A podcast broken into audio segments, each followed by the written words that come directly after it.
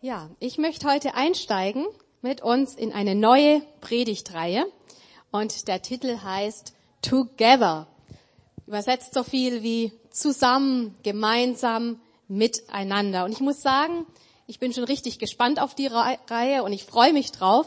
Zum einen, ja, weil es einfach ein gutes und ein wichtiges Thema ist. Hey, es liegen so viele Chancen darin, es liegt so viel Segen drauf, wenn wir wirklich, ja, gemeinsam unterwegs sind. Das Bild Grafik zeigt uns das ja auch sehr schön. Zum anderen ist ähm, diese Together-Reihe auch echt eine coole Sache, weil ähm, die Predigtreihe läuft nicht nur hier bei uns im CZB, sondern zeitgleich auch in zwei anderen Gemeinden, in Griesheim und in Brenzbach. Ähm, es ist eine Sache, die wir mit anderen Gemeinden together machen, im wahrsten Sinne des Wortes. Ähm, wir haben das so gemeinsam vorbereitet, nutzen aber jetzt nicht nur die gleichen Folien oder so, sondern auch die Prediger rotieren. Ja, das ist mal was ganz Neues in der Form, in der Sache. Das bedeutet für uns, Markus macht nächste Woche hier bei uns weiter, wird dann aber mit seiner Predigt zweimal in den anderen Gemeinden sein. Dafür kommt der Cyril aus Brenzbach und die Ivona aus Griesheim hier, hierher zu uns zum Predigen. Ähm, sie waren auch schon mal da. Das sind ganz super Pastoren, tolle Prediger. Also ich glaube, das ist eine richtig, ja, bereichernde, gute Sache, dieses Together. Wir sind mal gespannt. Ist wie gesagt jetzt auch mal was ganz Neues. Ja, wir machen heute sozusagen ja mal das Warm-up in die ganze Sache. Ähm, die anderen beiden Gemeinden, die starten erst nächste Woche und wir holen uns schon mal so ein bisschen Vorsprung raus. Ja, wir machen uns heute schon mal ein bisschen warm für dieses Thema. Und ich möchte mit uns ähm, so dazu ein paar Verse aus der Apostelgeschichte anschauen. Es sind Verse, die ich selber schon oft gelesen oder gehört habe, ihr vielleicht auch. Aber ich muss trotzdem sagen, jedes Mal, wenn ich diese Verse lese, boah, die machen echt was mit mir. So, da beginnt mein Herz irgendwie zu klopfen oder ich merke, uh, so ein bisschen Gänsehaut-Feeling oder so, weil das einfach so mega cool und krass ist. Ja, das Ganze wird uns erzählt kurz nach dem Ereignis von Pfingsten. Der Heilige Geist wurde ausgegossen, Menschen wurden erfüllt mit dem Heiligen Geist. Sie haben angefangen, in Sprachen zu reden. Ja, also wenn wir den Heiligen Geist bekommen, das macht was mit uns. Petrus hielt die krasseste Predigt ever. 3000 Menschen haben sich nach dieser Predigt bekehrt. Muss man sich mal vorstellen, so ein Bekehrungsaufruf. 3000 Menschen sagen, jawohl, ja, ich will Jesus in mein Leben aufnehmen. Und nicht nur so ein bisschen irgendwie finde ich gut, sondern sie haben wirklich ganze Sache mit Jesus gemacht. Sie haben sich als so ein sichtbares Zeichen dafür, haben sie sich taufen lassen. Und dann lesen wir so in den Versen danach von so einem absolut außergewöhnlichen Together. Wir lesen von einem Miteinander, von einem Zusammenhalt, von einer Gemeinschaft, ja, die einfach nur begeistert. Da heißt es über die 3000 Leute, die zum Glauben an Jesus gefunden haben, in der Apostelgeschichte 2, ab Vers 42. Sie blieben aber beständig in der Lehre der Apostel und in der Gemeinschaft und im Brotbrechen und im Gebet. Es kam aber Furcht über alle und es geschahen viele Wunder und Zeichen durch die Apostel.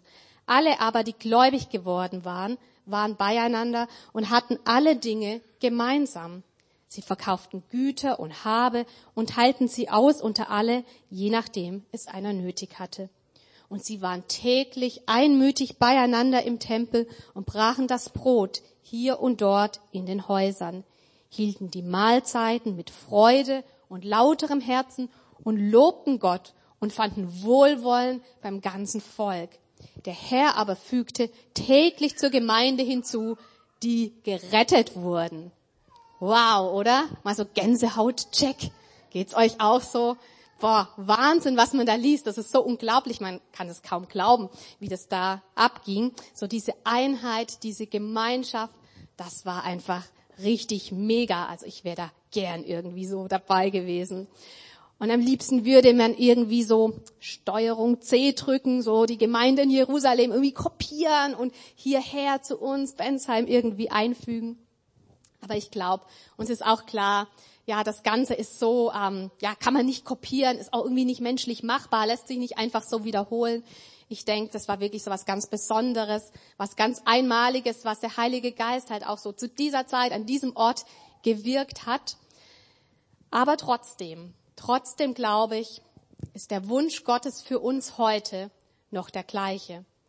Nämlich, dass auch wir ja eine Gemeinschaft erleben, die ja einfach so richtig stark ist, dass wir wirklich intensive, dass wir gute Gemeinschaft haben, dass wir Gemeinschaft haben, die uns trägt, die uns weiterbringt, Gemeinschaft, die uns ja einfach zum Positiven verändert und ja, die einfach auch so Ausstrahlung nach außen hat. Und so möchte ich, glaube ich, dass Gott uns heute einfach, ja, da mit diesen Versen ganz neu wieder auf den Geschmack bringen möchte für die Dinge, ja, die er auch tun kann, wie er sich Gemeinschaft, wie er sich Christsein gedacht hat. Und ich glaube, wir müssen jetzt nicht deprimiert oder frustriert sein, wenn wir merken, boah, ähm, ja, wir haben das nicht so in der Form ähm, heute hier, wie die das damals hatten. Ich glaube, das Wort Gottes will uns nicht deprimieren oder frustrieren, sondern einfach so eine Sehnsucht auch in uns wecken nach mehr von dem, ja, wie Gott sich die Dinge auch gedacht hat und was er tun kann.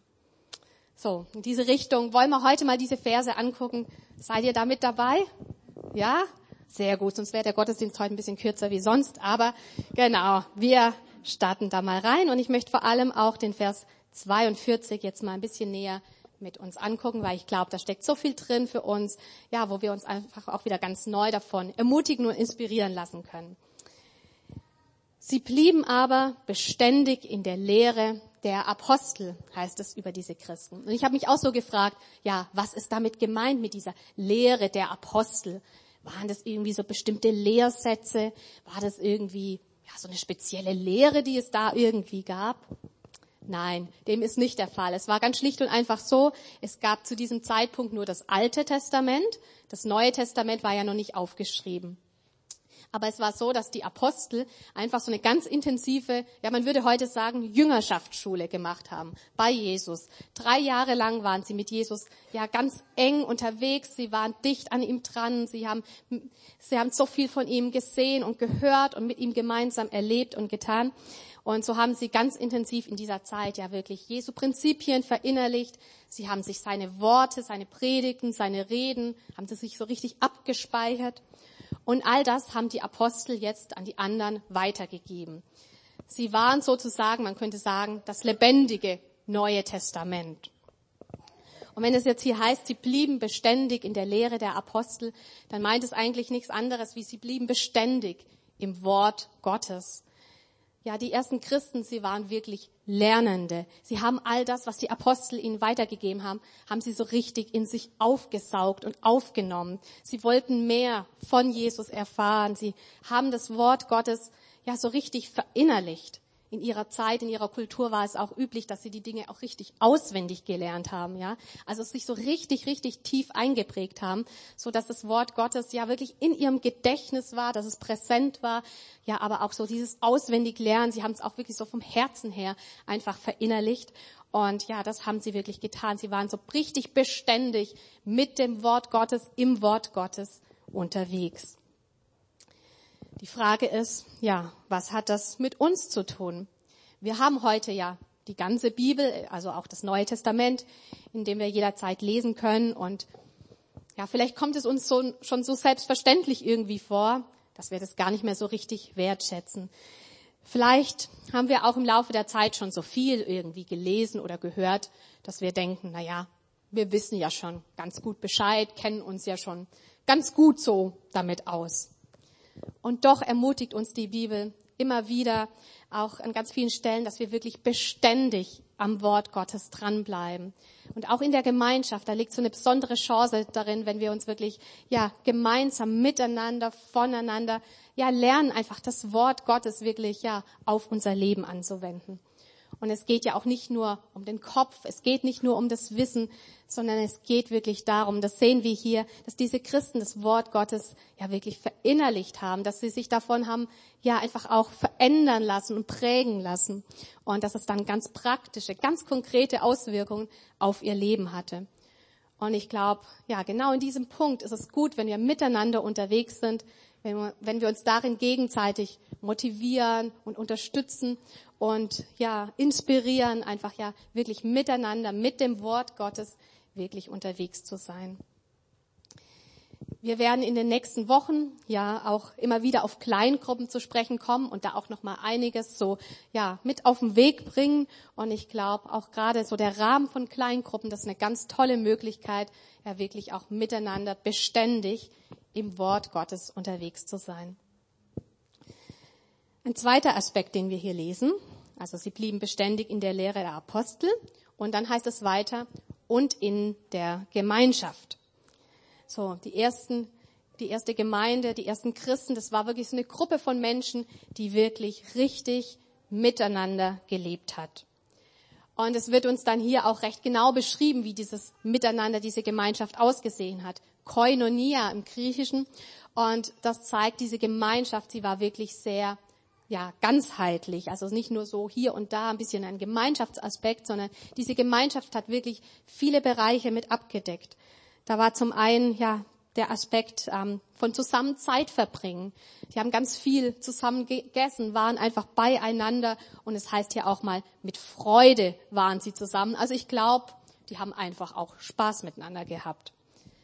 Dann hatten sie geistliche Gemeinschaft, haben miteinander gebetet, miteinander das Abendmahl gefeiert, waren im Tempel, ja, zum Gottesdienst zusammen.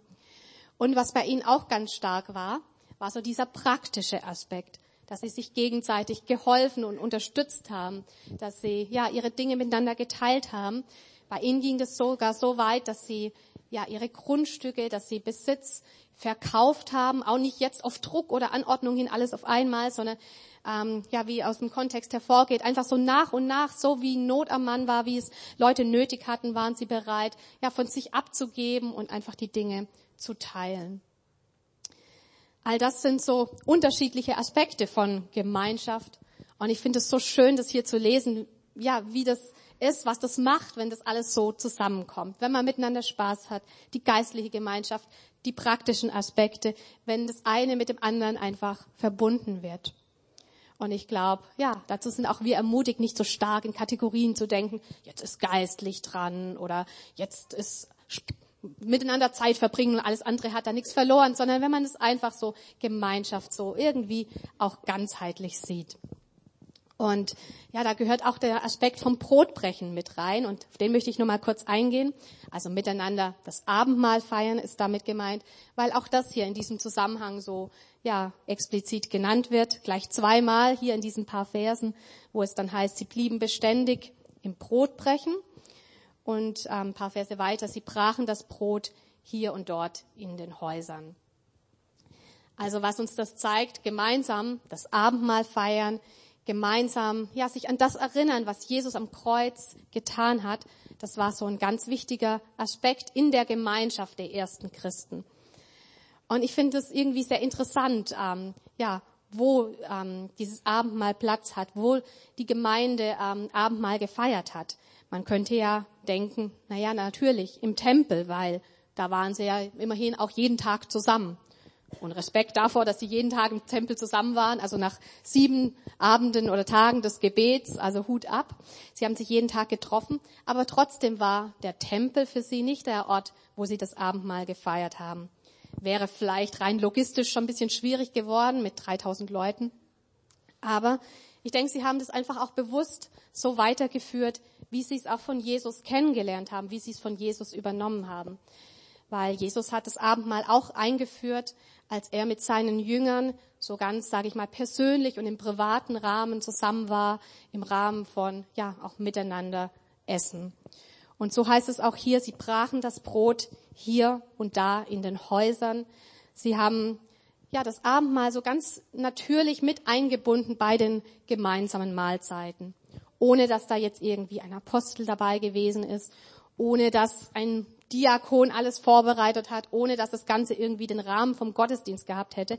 Einfach hier und dort haben sie sich so mit dem Abendmahl einfach an das erinnert, was Jesus für sie getan hat.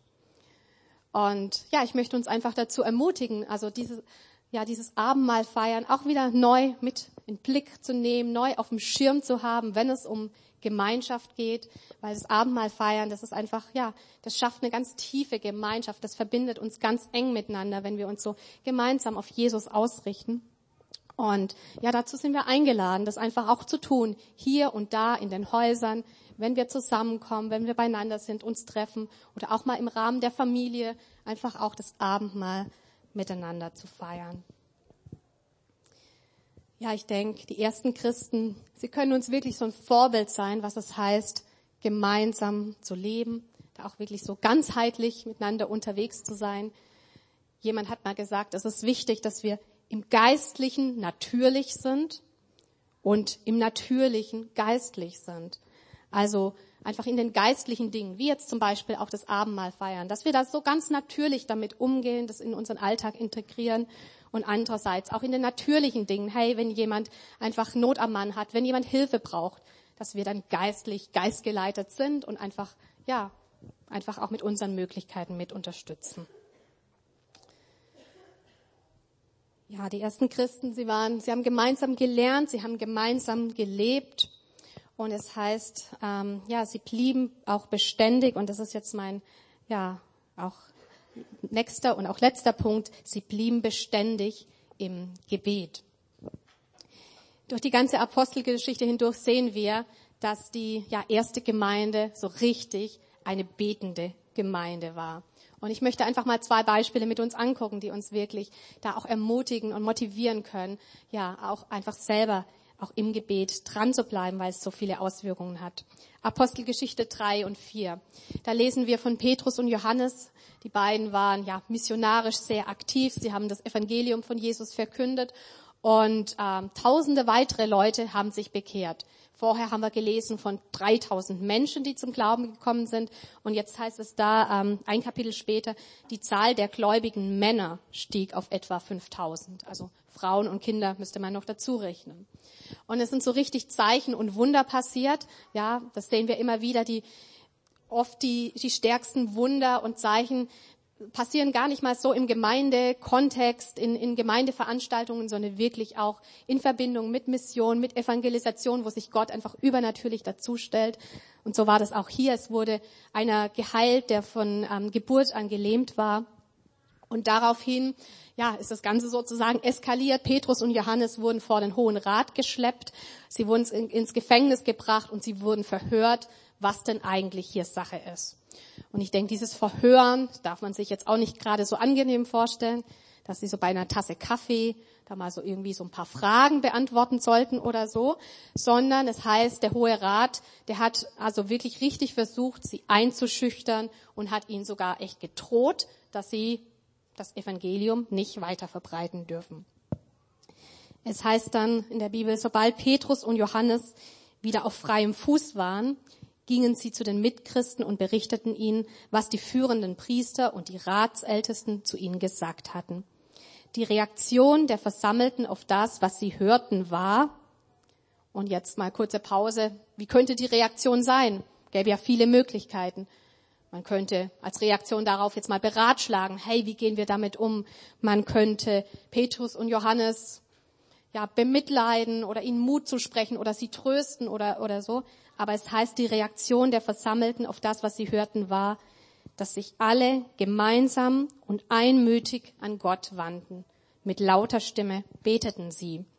Und auch dieses Gebet wird uns hier dann überliefert, wie sie wirklich, ja, richtig inbrünstig und in Einheit Gott angerufen, Gott angefleht haben. Und Vers 31, nachdem sie in dieser Weise gebetet hatten, bebte die Erde an dem Ort, an dem, an dem sie versammelt waren. Sie wurden alle mit dem Heiligen Geist erfüllt und verkündeten die Botschaft Gottes weiterhin frei und unerschrocken. Also so genial, das hier so zu lesen, wie das gemeinsame Gebet, das Gebet in Einheit echt so eine unglaubliche Kraft hat. Sie blieben beständig im Gebet und ja, eine weitere Begebenheit, ein paar Kapitel weiter möchte ich nochmal rausgreifen, Kapitel 12. Da hat sich so die ganze Verfolgung auf die Gemeinde echt zugespitzt. Das wurde immer alles ähm, härter und schärfer. Jakobus, der Apostel, wurde schon hingerichtet. Petrus wurde gefangen genommen. Das heißt, ähm, Herodes ließ Petrus ins Gefängnis bringen und beauftragte vier Gruppen zu je vier Soldaten mit seiner Bewachung. Nach den Festtagen wollte er ihn dann vor allem Volk aburteilen. Während Petrus nun also streng bewacht im Gefängnis saß, betete die Gemeinde intensiv für ihn zu Gott. Und es ging dann ein paar Tage ins Land. Also es ist hier nicht sofort jetzt was passiert. Das zeigt uns, manchmal muss man einfach auch dranbleiben. Aber dann heißt es, in der Nacht vor der von Herodes geplanten öffentlichen Verurteilung schlief Petrus zwischen zwei Soldaten, mit je einer Kette an sie gefesselt, und vor der Tür seiner Zelle waren Posten aufgestellt und hielten Wache, also richtig Hochsicherheitstrakt. Mit einem Mal stand ein Engel des Herrn in der Zelle und helles Licht erfüllte den Raum. Der Engel gab Petrus einen Stoß in die Seite, um ihn zu wecken. Schnell, steh auf, sagte er. Im selben Augenblick fielen die Ketten, die Petrus um die Handgelenke trug, zu Boden. Und wir lesen dann in den nächsten Versen, das ist boah, so spektakulär, wie ähm, ja, da einfach die großen Eisentüren aufgehen und wie der Engel den Petrus da so rausführt. Und Petrus kann das alles gar nicht glauben, denkt, das wäre ein Traum und weiß gar nicht, wie ihm geschieht. Und plötzlich ähm, heißt es, kommt er sowieso zu sich und realisiert, ach, er ist ja jetzt in Freiheit. Und dann heißt es, ich finde es so ein bisschen nett, nachdem Petrus über seine Lage nachgedacht hatte, muss man ja auch erstmal irgendwie, okay, ging er zum Haus von Maria, der Mutter des Johannes. Und dort war eine große Zahl von Christen zum Gebet versammelt. Also die sind richtig dran geblieben, die haben ihn richtig, sage ich mal, frei gebetet. Und das ist so cool. Auch hier wieder, immer wieder so die ganze Apostelgeschichte durch die Bibel gibt uns so viele Beispiele dafür, wie ja wirklich dieses Gebet in Einheit ja echt den Arm Gottes bewegt.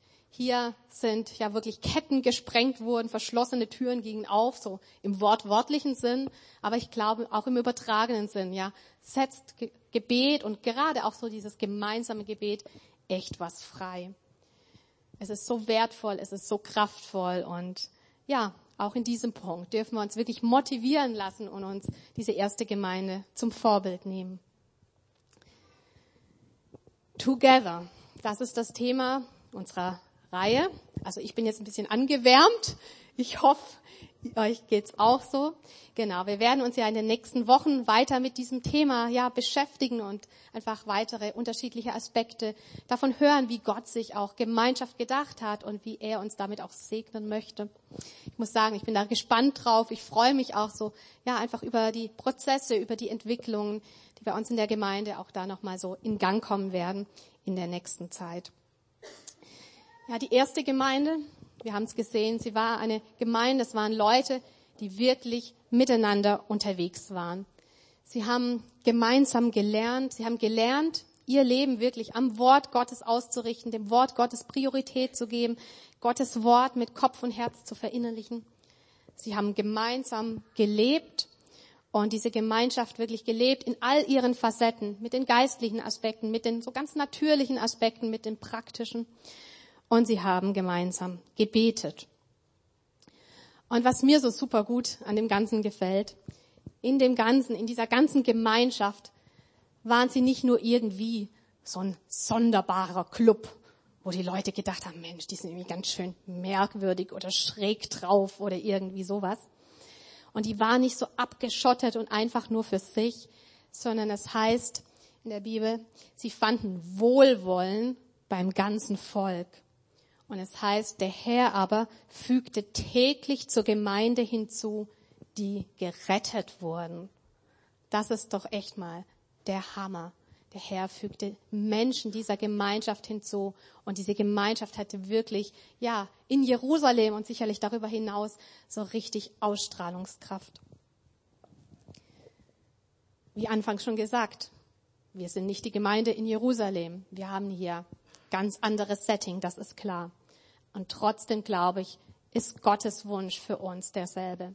Gottes Wunsch für uns ist, dass wir gute Gemeinschaft haben, dass wir ja echte Gemeinschaft erleben. Er hat uns nicht dazu gemacht, um irgendwie als Einzelgänger unterwegs zu sein, damit wir uns, und dass wir uns irgendwie als Einzelkämpfer so durchs Leben wursteln und schlagen, sondern er möchte wirklich, ja, dass wir miteinander unterwegs sind, dass wir eine Gemeinschaft haben, ja, wo wir uns gegenseitig unterstützen und tragen und voranbringen und motivieren und ja, einfach miteinander unterwegs sind. Und jeder von uns steht da an einem ganz anderen Punkt. Jeder hat andere Erfahrungen gemacht und ja, ich glaube einfach für jeden sind da auch, ja, unterschiedliche Schritte so dran. Aber ich möchte jeden von uns einfach einladen, so den nächsten Schritt anzugehen, den nächsten Schritt auch mutig zu gehen Und ja, jetzt auch so in den nächsten Wochen im Rahmen der Reihe einfach ein offenes Herz dafür zu haben, ja, wie Gott auch die Dinge führt und ja, Schritte lenkt. Ich darf schon mal an dieser Stelle auch das Lobpreisteam nach oben bitten. Und ja, ich möchte uns einfach einladen, einfach nochmal einen Moment auch so in uns zu gehen und einfach auch so vor Gott zu sein und so zu überlegen, Mensch, was könnte denn mein nächster Schritt sein? Oder einfach auch so vor Gott offen zu sein, Gott, was machst du mir auch gerade jetzt wichtig, auch so in dieser Predigt, wo hast du auch mein Herz jetzt nochmal so angesprochen und berührt? Vielleicht ist es für dich dran, einfach wieder ganz neu so auch ein Ja zur Gemeinschaft zu haben. Und zu sagen, ja, hey, ich möchte mich wirklich bewusst auch wieder öffnen für Gemeinschaft. Ich möchte den Wert von Gemeinschaft wieder neu erkennen und den schätzen lernen. Vielleicht ist es so, dass du dich ein bisschen zurückgezogen hast, innerlich irgendwie so gerade ein bisschen auf Distanz gehst. Mag sein, dass auch Enttäuschungen im Spiel sind, Verletzungen, wo es einfach auch gut und wichtig ist, ja, Dinge auch loszulassen, vielleicht mal zu beten mit jemand, drüber zu sprechen und ja, einfach dich wieder neu auch, ja, auf Geme Gemeinschaft zu wagen einfach. Wir sind, wie gesagt, am Anfang der Reihe und ich glaube, Gott hat noch viel auch in den nächsten Wochen mit uns vor, wo er uns führen möchte, wo er uns ansprechen möchte. Und ich lade dich ein, einfach zu spüren, welche Schritte für dich dran, ist, dran sind. Es kann mit kleinen Schritten beginnen. Hier oder da einfach mal jemand zum Kaffee trinken einzuladen. Wenn du etwas mitkriegst, wo jemand Unterstützung braucht, einfach jemand mal ein ganz praktisches Hilfsangebot zu machen. Vielleicht ist es für dich einfach auch dran zu sagen, ja, ich möchte regelmäßig auch ja, zu Gemeindeveranstaltungen kommen, in den Gottesdienst kommen, wo das vielleicht bisher eher optional war. Vielleicht willst du sagen, ja, diese Sache mit dem Abendmahl, das möchte ich mal wieder neu auf den Schirm nehmen und auch Abendmahl mit meiner Familie, mit meiner Gruppe, mit meinen Freunden feiern.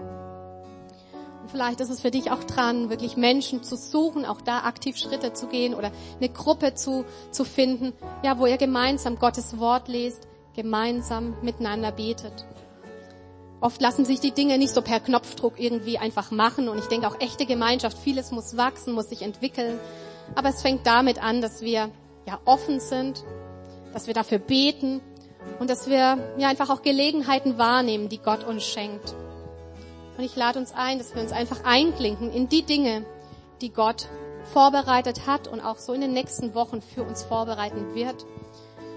Und ich möchte einfach noch mit uns beten, dass wir einfach einen offenen Blick, ein offenes Herz haben, da wo Gott einfach ja auch Gemeinschaft möglich machen will und uns auch in Gemeinschaft führen möchte. Ich lade euch ein, einfach nochmal kurz die Augen auch zu schließen, dass wir miteinander beten. Und ich möchte einfach fragen, ja, möchte jemand hier auch nochmal Gebet haben? Ich möchte uns gerne das segnen. Und wer sagt, ja, ich möchte da wirklich mich auch ganz bewusst für öffnen und ausstrecken nach mehr von Gemeinschaft und offen sein, ja, Gelegenheiten einfach auch wahrzunehmen, die Gott schenkt. Ich wünsche mir einfach mehr Gemeinschaft, ich wünsche mir tiefere Gemeinschaft und ich möchte mich da auch ganz bewusst von Gott führen lassen. Wer möchte dieses Gebet auch zu seinem Gebet machen? Der darf jetzt einfach auch kurz Gott die Hand entgegenstrecken sagen, Gott, ich wünsche mir einfach auch in diesem Punkt noch mehr in das reinzukommen, was du hast. Ja, sind viele, die sich das wünschen und ja, Gott, du siehst unsere Herzen. Du hast uns so gemacht, ähm, ja, dass wir Gemeinschaft brauchen, dass es uns einfach gut tut. Du hast uns ja so geschaffen, uns auf Gemeinschaft angelegt. Und du siehst, was da jeder auch für Erfahrungen schon gemacht hat.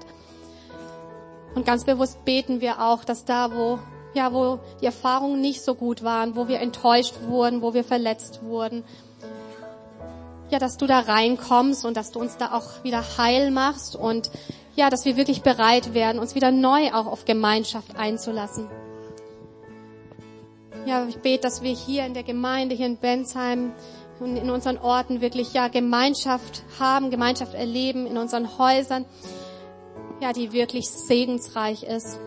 Schenkte uns hier in der Gemeinde wirklich einen offenen Blick füreinander, wo, wo Menschen Hilfe brauchen und die Bereitschaft ganz praktisch, ganz konkret zu unterstützen, zu helfen, da zu sein, ja, aber auch zu beten und wirklich dein Wort auch in Situationen hineinzusprechen. Ja, ich möchte dich bitten, dass du uns das sensibel machst für diesen Punkt und auch in den nächsten Tagen, Wochen uns wirklich leitest, einen Blick für Gemeinschaft zu haben, und uns ein offenes Herz dafür gibst, wo Dinge, wo du Dinge vorbereitet hast, wo du uns miteinander verbinden und in Kontakt bringen willst, Herr.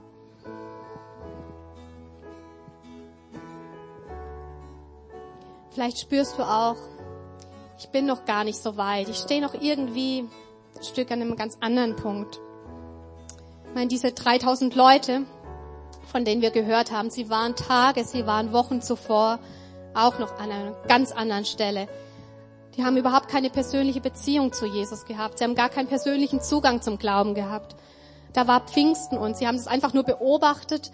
Manche haben gestaunt, manche waren skeptisch, andere waren spöttisch und sie konnten das alles nur gar nicht so richtig einordnen. Aber Petrus hat ihnen dann in seiner Predigt von Jesus erzählt. Er hat ihnen davon erzählt, dass Jesus ja wirklich am Kreuz für ihre Schuld gestorben ist, dass Gott ihn auferweckt hat, dass Jesus lebt, dass Jesus regiert. Und die Herzen der Menschen waren berührt. Sie waren wirklich angesprochen von dieser Botschaft und sie waren bereit, ihren nächsten Schritt zu gehen. Und Petrus hat ihnen ganz klar gesagt, der nächste Schritt besteht darin, wenn ihr noch nicht mit Gott in Verbindung seid, hat er gesagt, kehrt um. Manche Übersetzungen schreiben, tut Buße und jeder von euch lasse sich auf den Namen von Jesus Christus taufen. Dann wird Gott euch eure Sünden vergeben und ihr werdet seine Gabe, den Heiligen Geist, bekommen. Und genau das haben diese Menschen getan. Sie sind umgekehrt zu Jesus hin. Sie haben Buße getan. Sie haben ihm ihre Schuld gebracht wir sind Kinder Gottes geworden. Und ich möchte einfach fragen, während wir auch nochmal alle die Augen geschlossen haben, gibt es jemand, der sagt, ja, genau das ist auch mein Schritt heute. Die Botschaft, dass Jesus am Kreuz für meine Schuld gestorben ist, ja, die berührt mich ganz tief und ich möchte wirklich diese Vergebung auch annehmen. Dann sagt Gott, hier bin ich. Ich möchte wirklich, ja, Buße tun. Ich möchte umkehren zu dir hin. Danke, dass du am Kreuz für meine Schuld gestorben bist. Ich möchte, dass du in mein Leben kommst, dass dein Heiliger Geist in mein Leben kommt. Ich möchte, dass du in meinem Leben regierst. Gibt es jemand, der diesen Schritt heute gehen will? Gibt es jemand hier, der sagt, jawohl, das ist mein Schritt heute?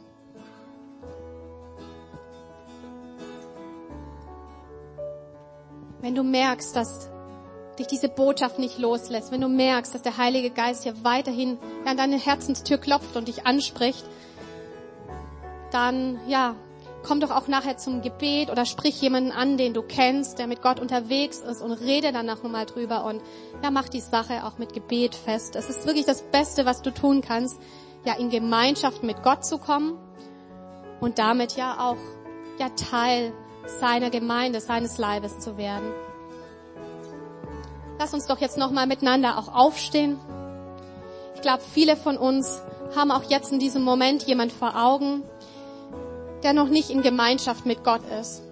Wo Gott dich gerade jetzt auch an diese Person nochmal erinnert, die Jesus vielleicht noch gar nicht kennengelernt hat oder ja, vielleicht einfach derzeit ohne Gott oder derzeit ohne ja auch christliche Gemeinschaft unterwegs ist.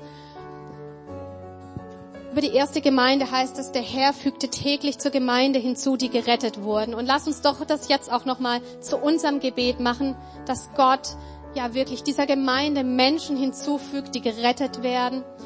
Nenn Gott diese Person, die dir jetzt auf dem Herzen liegt, wirklich bei Namen. Bete für sie, dass sie in Gemeinschaft mit Gott hineinkommt, dass sie ja in Gemeinschaft einer Gemeinde hier oder woanders in Gemeinschaft mit anderen Christen hineinkommt.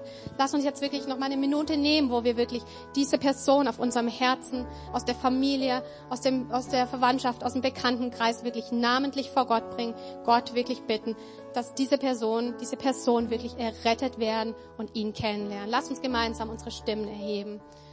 Gott, Gott du bist heute derselbe wie damals. Du hast damals Menschen gerettet, sie der Gemeinde hinzugetan. Und genau darauf stellen wir uns, dass du auch das heute und hier genauso tun willst. Wir befehlen dir wirklich diese Person an, die uns so sehr am Herzen liegen, die wir vor dich gebracht haben, dass du ihnen nachgehst, dass du sie ziehst, dass du sie rufst, dass du ihnen begegnest, dass du ihnen Begegnungen schenkst, die sie wirklich näher an dein Herz ziehen. Wir wollen wirklich sehen, wie sie dich kennenlernen. Wir wollen sehen, wie sie wirklich errettet werden und wie sie in Gemeinschaft hineinkommen, Gott. Wir danken dir für alles Gute, das du tust. Amen.